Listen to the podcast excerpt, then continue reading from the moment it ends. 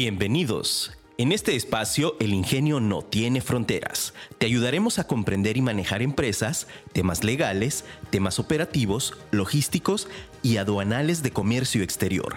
Quedas en voz de Mariana Madrid.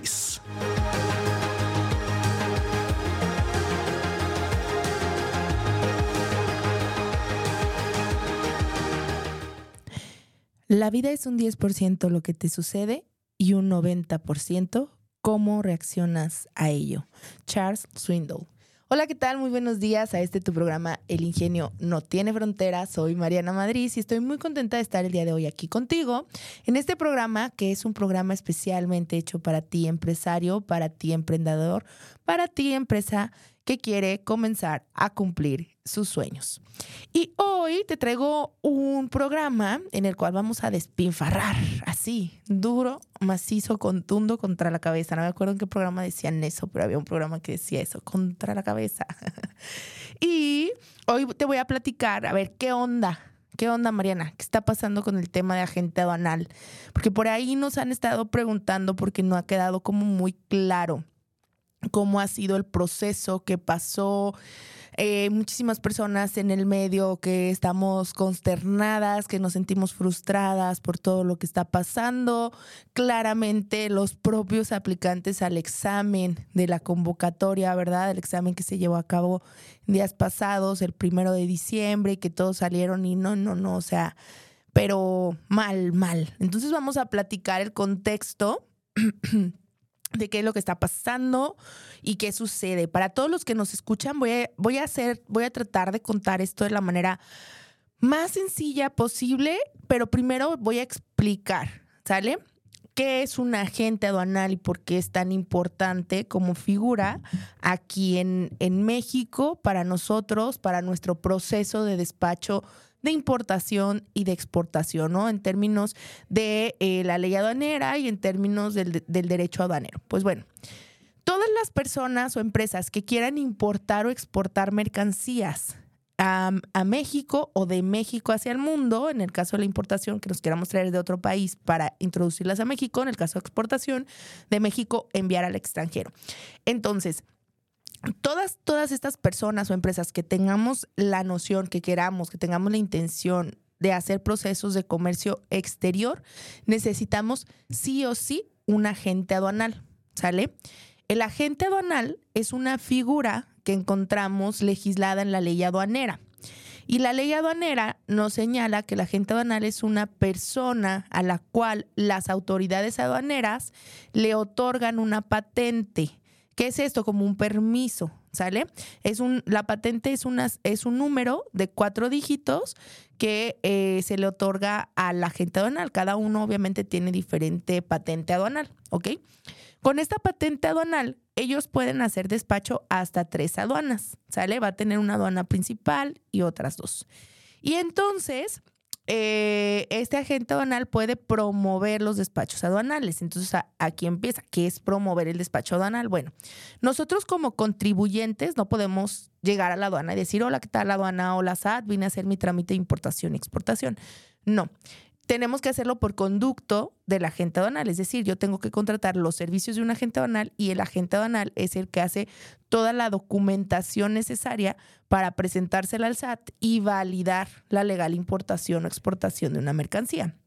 Entonces, sí o sí, yo necesito al agente aduanal. Ojo, tu agente aduanal no tiene la obligación de asesorarte con respecto a cómo se hace la operación. Él lo único que va a hacer es recibir la documentación que tú le mandes de tu operación, generar el pedimento y hacer el despacho de las mercancías. Él no tiene la obligación de decirte, oye, a ver, pero es que mira, tienes que hacer primero tal y cual trámite y cómo lo debes de hacer. No. O sea, a mí pásame el producto, la ficha técnica, lo va a clasificar porque sí es su obligación clasificar correctamente. Es una de las facultades del agente aduanal y una de las labores del agente aduanal que tiene obligación la correcta clasificación arancelaria.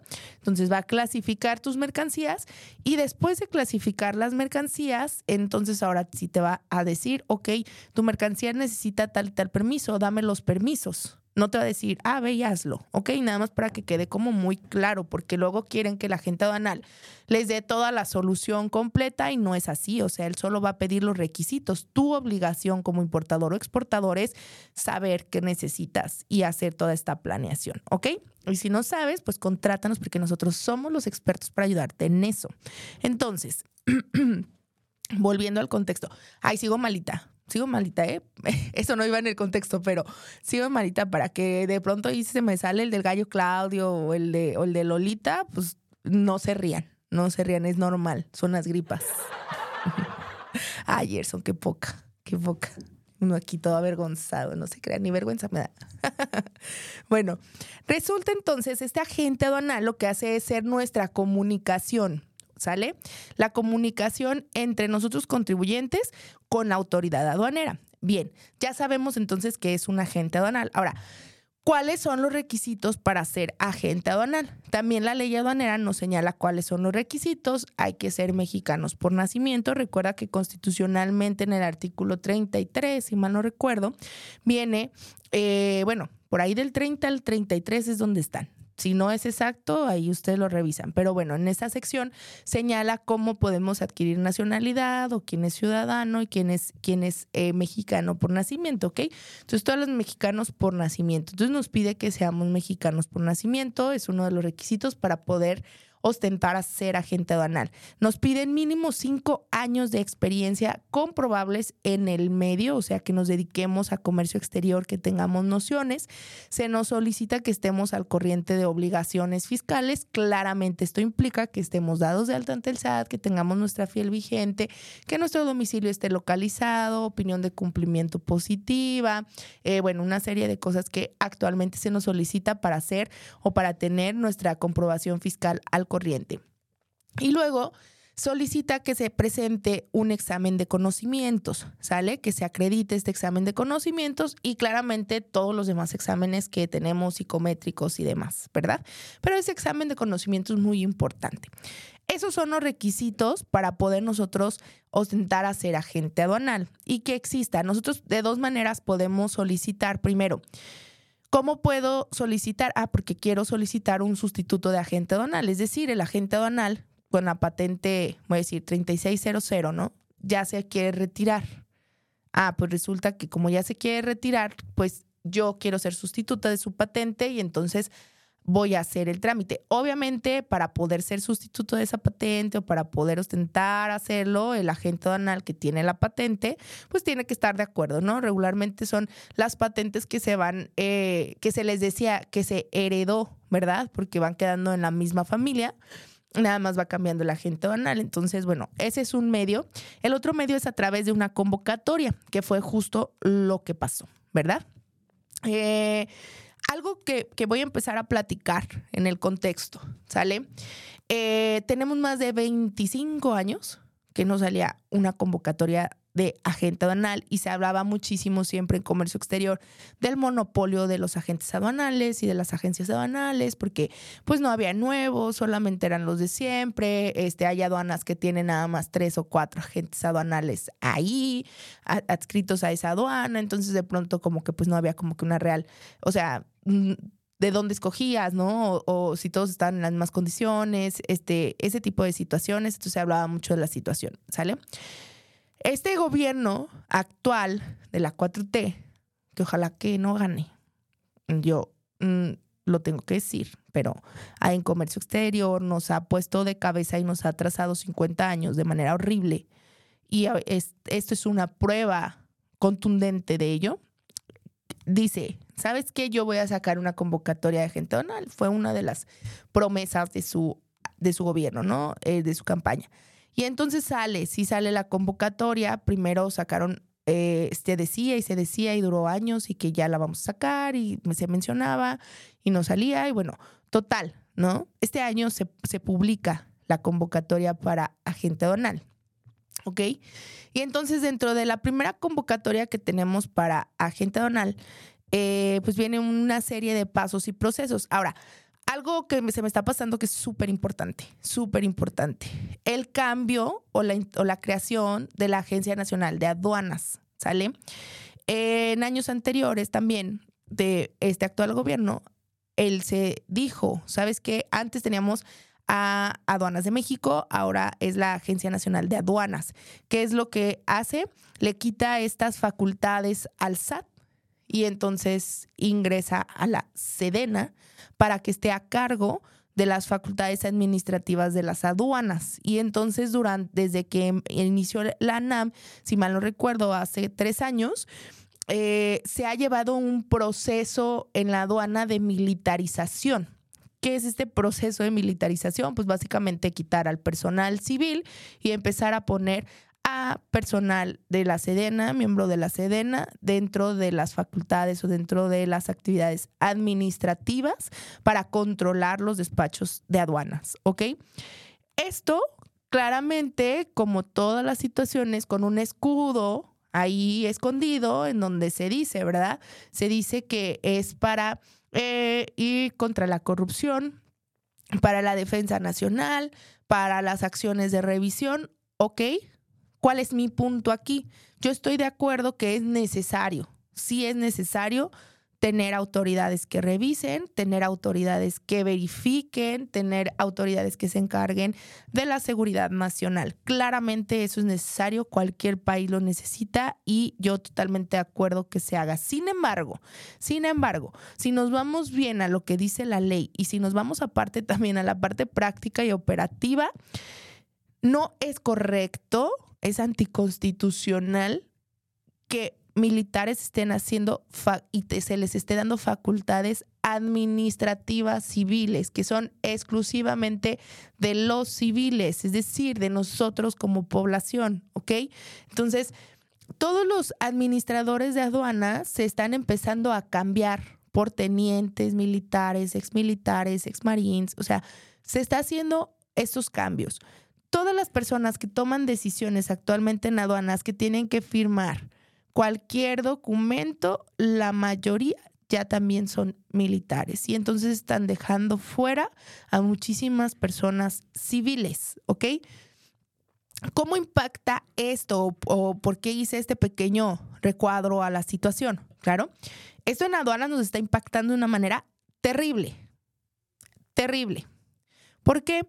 Porque claramente las personas que están ocupando estos puestos, este control, no saben de comercio exterior. Y al no saber de comercio exterior nos están atrasando casi 50 años, porque aparte ellos tienen una misión clara, que es la protección. Entonces, para ellos todos los contribuyentes son delincuentes, porque así te tratan. Tú eres un delincuente. Tú quieres importarme cosas ilícitas y yo voy a comprobar efectivamente que lo estás haciendo. Tú me quieres engañar y por eso estás haciendo las cosas mal. Y entonces todas las facilidades que vienen en la ley aduanera, en las reglas y demás, como no las conocen, porque para ellos es cuadrado el comercio exterior, porque para ellos todas las operaciones son compra-venta, claro que no. O sea, ¿cuántas operaciones de consignación a título gratuito tenemos por suplencia? o sea, por mil cosas. Y ni siquiera entienden eso, ni siquiera entienden cómo funciona los negocios en México. Entonces, eso lo único que hace es crear un sistema burocrático obsoleto en comercio exterior. Obsoleto. Porque entonces, ¿qué pasa? Pasa que desde hace más de tres años y eh, lo tenemos de manera repetitiva y contundente. Organización Mundial de Comercio y Organización Mundial de Aduanas le hace un llamado a México señalando que sus procesos de despacho son lentos, que tienen que buscar la manera de agilizar los despachos aduanales y de bajar los temas burocráticos porque tenemos de manera generalizada todos los países que quieren importar a México se quejan de los procesos tan lentos y burocráticos que tenemos actualmente. Y te voy a poner un contexto. Cuando yo empecé en comercio exterior en 2012, regularmente un proceso de despacho, o sea, yo me jataba, ya sabes, de que hacía hasta cuando estaba en el despacho con el licenciado Juan, y que se llama Corporativo Exim, que fue donde yo inicié comercio exterior y que estuve ahí con él, pues estábamos varios compañeros más, ¿no? Y entonces cuando nos asignaban embarques, hasta jugábamos competencias de que a ver quién despachaba más rápido, ¿no? Entonces yo jataba de que yo en cuatro días, o sea, hacía toda mi planeación y todo, y a partir de que llegaba en cuatro días sacaba embarques. Es decir, jamás dejábamos que se pagara un día de almacenaje. Ahorita está imposible, porque tan solo para que te den la cita de previos están tardando cuatro o cinco días. Entonces, y eso es solo el inicio de tu proceso de despacho, o sea, de ahí todavía le faltan. Entonces, ahorita los despachos, por más rápido que quieras hacer, te estás llevando en un proceso de despacho de 10 a 15 días. Entonces, esto habla, sí, claro, de que hay una sobresaturación y nuestra infraestructura está quedándose lenta, pero también de que el proceso no está siendo el adecuado, ¿no? De que el proceso sigue estando lento. ¿En dónde es donde se ve la lentitud? Ay, perdón. ¿En dónde se ve la lentitud? Te voy a poner un caso, ¿no? Oye, yo mi mercancía, este, resulta que me di cuenta que no viene etiquetada y la quiero etiquetar. Bueno, necesito hacer un escrito para presentarlo al administrador de la aduana para que me dé la autorización para etiquetar la mercancía dentro de la aduana. Regularmente estos escritos tú lo presentabas el día de hoy y hoy mismo en la tarde, o sea, en el turno de la tarde, si lo presentabas antes de las de la una de la, de la tarde, a las 5 ya tenías tu escrito firmado y tú podías ingresar el mismo día la solicitud al almacén para que te diera cita para hacer el previo para el etiquetado. Así de fácil. Ahorita se están tardando de 5 a 7 días en que te autoricen ese escrito. Ahí es donde vemos la, la obsolencia del sistema. ¿Por qué? Porque estas personas todo el tiempo piensan que los están engañando porque todo el tiempo te están tratando como delincuente, porque no tienen una convocatoria de fluir, sino que tienen una encomienda de apretar, de controlar, y entonces esto es comercio exterior, esto es flujo económico, esto es importación, esto es exportación, estamos hablando de actividades totalmente ajenas a las situaciones. Entonces, ¿qué pasa ahí? No puedes jatarte de decir, ¿sabes qué?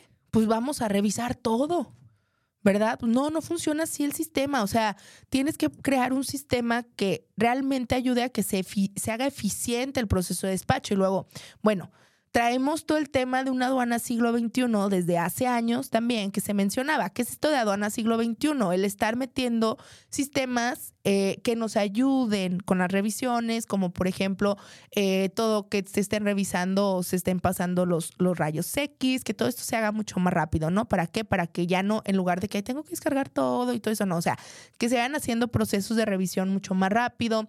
El tema de los despachos eh, simplificados, que también sea mucho más rápido, bueno, nada más quedó en textito, en acuerdo, porque no ha funcionado. O sea, se quiso crear la parte de los códigos para el despacho, para el semáforo, que, que fue los famosos este, hologramas para los transportistas se quiso crear y no funcionó el sistema, porque el sistema de, de Alanam no estaba conectado con el SAT y al final no estaba validando la información. Entonces es un rollo eso, es un rollo que sí tiene que ver con infraestructura, pero que también tiene que ver con justo esa parte de falta de conocimiento. Y entonces la ignorancia nos está llevando a un retraso horrible, horrible. Entonces, bueno, ese es el contexto, ¿ok? Bien, ya.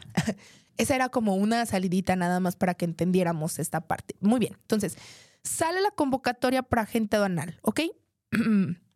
donde nos dicen que el proceso va a ser de la siguiente manera. Tú te tienes que registrar en una página que publican, haces tu registro y de ahí te vas a obtener un número. Primera falla, ¿verdad? Eh, nos dicen, el registro se va a abrir a las 9 de la mañana y se va a cerrar a las 7 de la noche, tal y tal y tal día, y solo va a haber posibles 100 registros por día. Punto. Ok. Pues ahí estamos claramente. ¿Qué pasa? Eh, se llega el momento de que se abre, nos queremos registrar, el sistema caído, eh, no soportó que todos los que se querían registrar, tuvimos a personas que se registraron en horarios donde se supone que el sistema no estaba abierto, este, bueno, un montón de cosas que se evidenciaron, ¿no? Y lo primero que se evidenció ahí fue un tema de corrupción, dentro de las mismas personas que se supone controlan, que es la NAM, se supone que ellos son el departamento creado para combatir la corrupción y lo primero que vimos con esta primera parte fue corrupción. ¿Por qué? Porque tuvimos personas que se registraron que les abrieron el sistema para registrarse fuera de los horarios, ¿no? Y que entonces lo que dijo la NAM, ay, no, es que no, lo que pasó ahí es que pues como el sistema colapsó, este, pues se pudieron registrar en ese horario. Pues claramente, o sea, no nos hagamos tontos y los, los programadores saben, ¿no? O sea, las personas que se dedican a la... Si yo, que no soy programador, sé claramente que si tú pones a yo solo porque llevé en la, en la escuela... Eh, Access para poder hacer mi programación y hacer mi programita de ventas en Access. ya me creo que sé todo el código, ¿verdad? Pero no, no, pero si tú pones una fórmula cuando programas un equipo y cuando programas una página, no hay manera de que el sistema, a menos de que se hackee, cosa que no pasó. No hay manera de que cambie esa fórmula. O sea, si tú lees, es como las fórmulas, la fórmula lógica, sí, solo sí, pues no hay manera de que no sea eso. Punto. Así de fácil, ¿no? Entonces, lo mismo acá, o sea, si tú pusiste únicamente se va a abrir en este lapso, no tiene manera de que se abra fuera de ese lapso a menos de que alguien lo abra. Así de fácil. Entonces ahí se evidenció la situación, ¿no? Y que lo tengamos como súper claro. Pero bueno, vamos a darles el, el, el, motivo, ¿no? Vamos a darles, ahora sí que, ay, ¿cómo se dice esta palabra? Se me fue la onda de cuando dices el, el de la duda el beneficio de la duda. Es, ya me dijo Gerson. Y yo, ¿cómo se dice? El de la duda. el beneficio de la duda, ¿verdad? Para no tratarlos como los delincuentes que sí son. Entonces, eh, les vamos a dar el beneficio de la duda pensando que efectivamente el sistema colapsó. El sistema colapsó, que sí fue algo real, sí colapsó y que, bueno, se pudieron registrar otras personas fuera de horarios y demás. Muchas personas jamás les abrió la página, entonces, bueno, pasa eso y entonces sale y hacen un comunicado y señalando, ¿no? Excusándonos de que hubo ahí un tema y ellos mismos lo señalaron en ese en ese anuncio que hicieron donde se dijo que efectivamente los sistemas eh, tuvieron un colapso, hubo inscripciones, que se estaban haciendo las investigaciones necesarias y pertinentes porque no iban a permitir esas acciones, bla, bla, y así quedó, ¿verdad? Pero nada más quedó ahí duramos meses sin saber qué iba a pasar con el tema de pues, qué va a pasar, ¿verdad? Porque eso fue desde julio y, qué va a pasar. Y entonces, bueno, en, el pasado de mes de noviembre vuelve a salir en el diario oficial de la federación un acuerdo donde señala que dando seguimiento a la primera convocatoria que tuvimos, eh, lo que se iba a hacer era lo siguiente. se iba a dejar el registro eh, abierto para todos, porque claramente en el primer registro, pues mucho de las quejas que hubo, de los amparos que se ingresaron eh, directamente vía, vía judicial y demás, fue el tema de señalar que nos quedó, quedamos en un estado de indefensión y que aparte no hubo igualdad de equidad dentro de la convocatoria porque pues no para todos se habilitó, entonces esto pues obviamente obstruye nuestros derechos, ¿verdad? Como contribuyentes, como ciudadanos y como posibles participantes. Bueno, entonces se dice, ok, lo vamos a dejar libre tal, tal y tal día, abierto a cualquier persona. ¿Ok? Abierto a cualquier persona y que se registren. Y de la convocatoria anterior vamos a poner los nombres de quienes sí se registraron dentro de tiempo y forma y que ya tienen un folio y que son válidos. Los demás vuélvanse a registrar, ¿verdad? Y salieron ahí los nombres de quienes ya estaban registrados y los demás, pues que se volvieran a registrar. Bueno, ¿qué pasa? Se vuelve a abrir el sistema, ¿no? A la hora que se señaló, yo, mira, yo estaba segura que iba a alcanzar porque yo estudié en la UDG y eso de robarte las materias en la UDG, uy, ni saben. Cuando nosotros tenemos que agendar en la Universidad de Guadalajara, también se nos apertura el sistema, 12.00 punto, se abre el sistema y hay que registrar las materias y para alcanzar salón, pues tienes que hacer el registro. Entonces yo, como cuando estaba ahí agendando mis materias, refresh, refresh, refresh, jamás se abrió la página. Eh, por dos días por dos días con muchísimas personas del medio, de consultores de diferentes partes que estaban y que tienen grupos de preparación para participar en la convocatoria para gente banal, no lo pudieron hacer. O sea, encontramos a muy pocas personas que pudieron registrarse. Eh, yo, ninguno directamente conocido, nomás el, ah, el amigo del fulano, de fulano, de fulano, o sea, así, ¿no? Y te, y te doy, soy súper clara, o sea, somos varios los grupos de consultores de comercio exterior que nos conocemos en el medio y que yo tengo la fortuna de conocer a varios y tener muy buena relación con ellos y que tenemos constante comunicación. Y, y no, no, no, no, no, no. Y son consultores y son despachos que regularmente participan en convocatorias, que regularmente participan en, en, apoyo al mismo SAT para pláticas y mesas de discusión y demás. Y aún así, ni un conocido de que sí, yo sí lo pude hacer. Sí, si ya se pudo registrar tal persona. O sea, alguien cercano que tú digas, ah, tal persona sí pudo y que sabes que hizo el proceso. O sea, cero. Entonces, bueno, total, se registran y entonces hay que presentarnos al examen, ¿sale? Eh, solo dijeron hay que estar atentos porque se les va a avisar cuando va a hacer el examen sin dar una fecha exacta.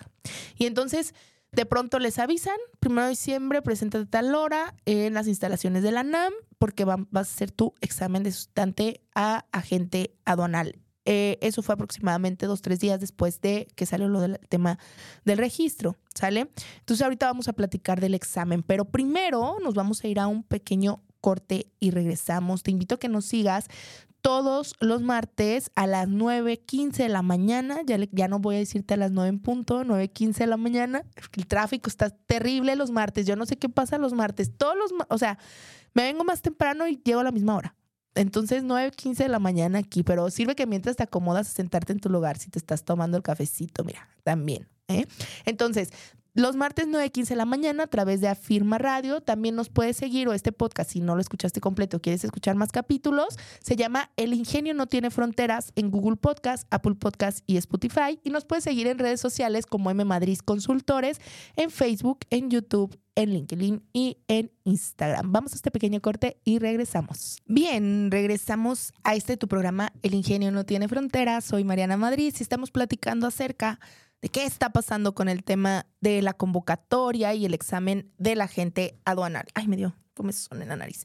Bueno, entonces te decía, em, pasa todo eso de la convocatoria y entonces primero de diciembre hay que citan a todos los participantes en las instalaciones de la NAM y llega aquí porque va a ser el examen, ¿verdad? Y entonces salen las personas del examen, todos los que estuvieron haciendo examen y Vimos frustración, tristeza, enojo, o sea, un sinfín, un sinfín, de verdad, de, emociones, de desconcierto en relación al examen. Un examen de burla, un examen de risa, un examen que evidencia claramente la ignorancia de las personas dentro de la NAM.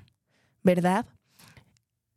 Es lo que vamos a decir. Evidencia y deja evidente la ignorancia, el no conocimiento del proceso de comercio exterior, el no conocimiento de cómo funciona, el no conocimiento de la legislación mexicana, de la legislación internacional, de los procesos que vienen de manera internacional de una organización internacional de comercio, porque la mayoría de nuestras leyes que ya están aterrizadas constitucionalmente y claramente como ley, pues siguen un patrón de leyes internacionales que hacen que todos los países homologuen los procesos de comercio exterior.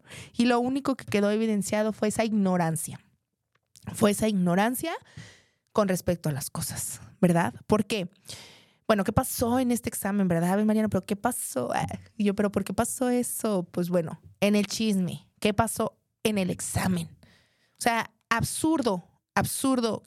Eh, no sé si ustedes han tenido la, la oportunidad y si no, yo los invito a que revisen así súper rápido en, en Google. Te voy a mencionar ahorita algunas leyes que tú puedes revisar, nada más para que veas cuántas páginas son, ¿ok?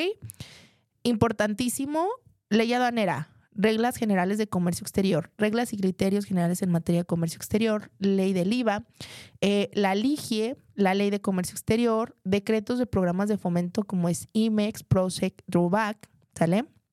Eh, vamos a hablar aquí también de los tratados internacionales, TEMEC, TELECUEM, eh, el Tratado de la Asociación de Libre Comercio con la Asociación Europea de Libre Comercio, vamos a hablar del Centro Sur, vamos a hablar de que es el todo, todo Aladi también, eh, vamos a platicar y así, ¿no? Me voy. 13 tratados internacionales que actualmente México forma parte con más de 54 países. Entonces, vamos a platicar todo eso. Más o menos, más o menos. Cada ley que te estoy mencionando anda entre 400 y 600 hojas, ¿ok? Claramente nadie aquí, nadie se la sabe al punto y letra. Eso es absurdo. ¿Por qué? Porque ni siquiera un abogado se sabe todos los artículos de la Constitución, me voy a ir, sale así de fácil. ¿Por qué? Porque es imposible, porque lo que haces es una interpretación legal de la ley no te la aprendes. Y bueno, ¿qué pasó en este examen formulado por la NAM? Pues de pronto teníamos clasifica y para eso hay seis reglas internacionales de clasificación arancelaria que tú utilizas para poder dar la interpretación adecuada de la clasificación, porque lo que tú haces para clasificar es interpretar las reglas y entonces determinas una fracción arancelaria. Pregunta sobre una cuál de las siguientes fracciones es la correcta y lo único que cambia es el INICO. O sea, tenemos más de 14 mil fracciones arancelarias. ¿Quién diablo se las va a saber? ¿Quién se las va a saber? Nadie. Y luego con los nicos. Y luego dime cuánto paga de impuesto esta fracción arancelaria. Pues sabrá Dios. Para eso está la LIGI. Vas y la consultas. O sea, no es aprenderte las cosas de machetito porque el comercio exterior y las leyes no es machetito, es una interpretación lógica legal del asunto. Es una interpretación legal que haces, es un análisis, hay una metodología de interpretación lógica para las leyes. Que eso es lo que hacen los abogados, que eso es lo que hacemos en comercio exterior, que eso es lo que hace la gente aduanal no saberse la ley de machetito y entonces, pues bueno, el examen, claro, de agente anal, absurdo, absurdo, ¿verdad? Mal formulado, hecho con las patas, hecho por gente ignorante en el medio. Entonces, eso es lo que está pasando.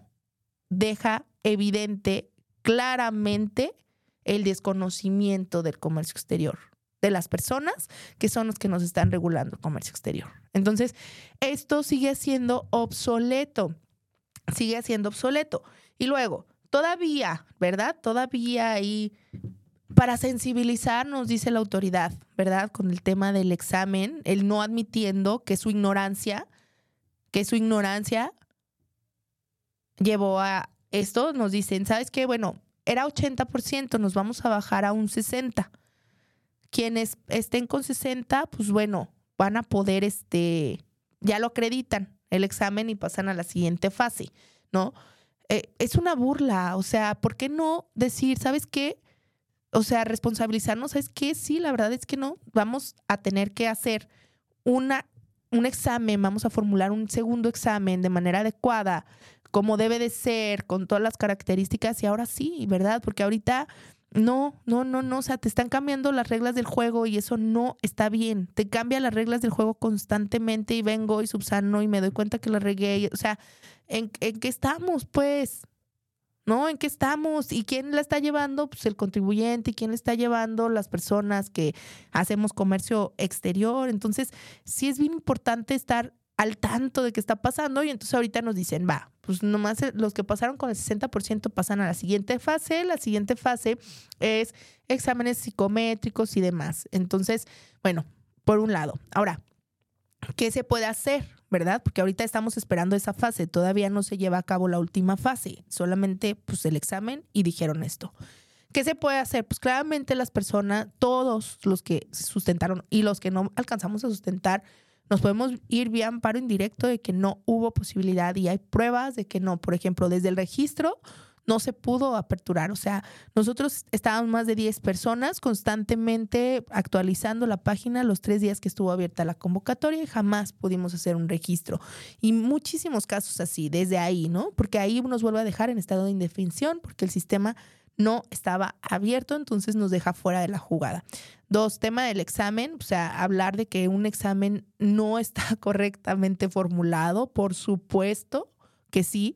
Y por supuesto también la ley aduanera menciona para quienes son postulantes que pueden tener una segunda oportunidad. Entonces, quienes no acreditaron el examen pueden solicitar que se les haga un segundo examen porque claro que la ley aduanera contempla que puedes tener hasta dos oportunidades. Entonces, eso es lo que sigue en este caso, ¿no? Estar al tanto y seguir presionando. ¿Por qué?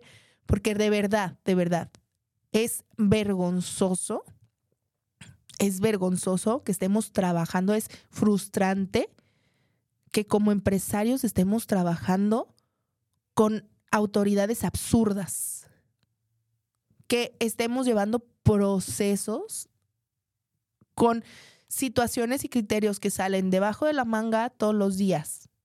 Eso no puede seguir. En este momento, o sea, en este momento, ¿qué podemos hacer? Pues claro que para eso están las cámaras, o sea, hay que acercarnos a hacer presión, o sea, no estamos de acuerdo con esto y nos está afectando de tal cual y cual manera, o sea, ¿qué vas a solucionar? Porque eso, para eso son las cámaras, para acercarnos y decir, a ver, yo quiero hacer un convocatoria, quiero ingresar esto porque ¿qué vamos a solucionar de manera conjunta? ¿Cómo nos está afectando de manera global? ¿Quiénes son los que están pagando almacenajes extras? Porque aparte, eh, se jatan de no, pero nosotros no cobramos nada. No, claro, pero tú das concesiones a los almacenes que cobran extra, tú das concesión para esto, para esto. Entonces, todos los gastos conexos, claro que derivan de ti y de tus procesos lentos. ¿No? Y te compete a ti, autoridad, buscar cómo se hacen nuevas regulaciones legales para mejorar los procesos. Y ya vienen en un TEMEC presionando desde hace tres años, diciéndole, gobierno de México, ¿Qué onda? Porque no estás cumpliendo y viene la Organización Mundial de Comercio y también presiona. Entonces, como hay que, ¿verdad? Que sigue en esa parte. Entonces, eso es lo que sigue, eso es lo que está a nuestro alcance, el irnos a quejar como así, machetito, estar fregando aquí, a dónde, con quién, qué vamos a hacer.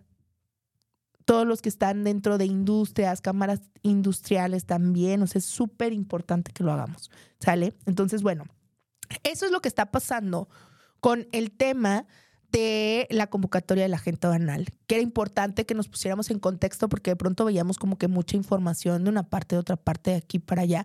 Yo te quería platicar qué es lo que está pasando por ahí. Después vamos a traer algunos invitados cuando ya hayan completado el proceso para ver cómo fue su experiencia, el saber qué pasó, cómo pasó, qué venía, qué se les dijo, eh, porque es importante que estemos al tanto, no tener estas evidencias de lo que está sucediendo en nuestro país y que seamos conscientes, que seamos conscientes de cómo nos afecta como sociedad las tomas de decisiones gubernamentales, independientemente de que seamos de un partido o de otro, de que no le vayamos a ninguno, o sea, sí es importante estar al margen de lo que está pasando porque los únicos afectados somos nosotros y el cómo sí podemos o el cómo podemos presionar o apoyar para que de manera conjunta pues se crean cambios que nos favorezcan, porque ahorita nos están ahorcando, ahorcando, ahorcando y creo que no se ha alcanzado a entender, yo creo que no se ha alcanzado a entender la importancia de los empresarios en México.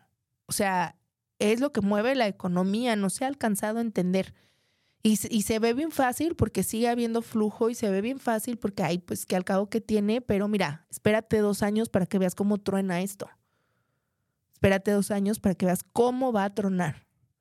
Cómo va a tronar. O sea, se está viendo porque se están subiendo los niveles de delincuencia. Estamos viendo que efectivamente el gobierno tiene control de cero. O sea, tratándonos a los contribuyentes como delincuentes y la delincuencia y los paros y el montonal de, de trailers quemados en todos lados y de, de robos que se están dando en todo el país. No, o sea, y acá en el contribuyente que está en aduanas esperando pagar sus impuestos y es el delincuente, cuando los que están allá en la calle robándose trailers, claro que no saben quiénes son, ¿verdad? O sea, es incongruente. Entonces, pues bueno, hoy te invito de verdad a que estemos conscientes, a que seamos conscientes de lo que está pasando, a que seamos conscientes de cómo nos afecta esto, a que seamos conscientes de hacernos responsables de nuestra parte como ciudadanos, hacernos responsables a informarnos, a estar viendo las noticias, porque esto nos favorece y nos ayuda a tomar mejores decisiones. Entonces, eh, vamos a seguir platicando de esto. Gracias por escucharme el día de hoy. Este programa, sabes que es un programa que yo hago para ti con mucho cariño, que trato de ponerte en contexto de las cosas y que ciertamente estemos al tanto. Hoy te decía una frase que dice, la vida es un 10% lo que sucede y un 90% cómo reaccionamos a ello. Me, pareció, me parece súper interesante porque al final eh, efectivamente, nosotros no podemos controlar lo que pasa a nuestro alrededor, pero sí podemos controlar lo que nosotros hacemos y cómo reaccionamos ante una situación, el cómo vemos las cosas como una oportunidad y no como un obstáculo. Entonces eso es súper importante, siempre tener una actitud buena a las cosas y el estar atentos a lo que hacemos. Entonces, pues bueno, te dejo con esa reflexión. Eh, te invito a que nos escuches todos los martes en punto de las 9.15 de la mañana y que por supuesto nos sigas a través de redes sociales. Nos encuentras como M Madrid Consultores en Facebook, en Instagram, en YouTube y este podcast lo encuentras como El Ingenio No Tiene Fronteras a través de Google Podcast, Apple Podcast y Spotify. También puedes bajar nuestra aplicación que se llama Afirma Radio donde nos puedes escuchar junto con otros podcasts que tenemos aquí mismo. Soy Mariana Madrid y recuerda que el ingenio no tiene fronteras. Recuerda que tenemos una cita el próximo martes en punto de las 9 de la mañana. Síguenos en nuestras redes sociales como MM Consultores.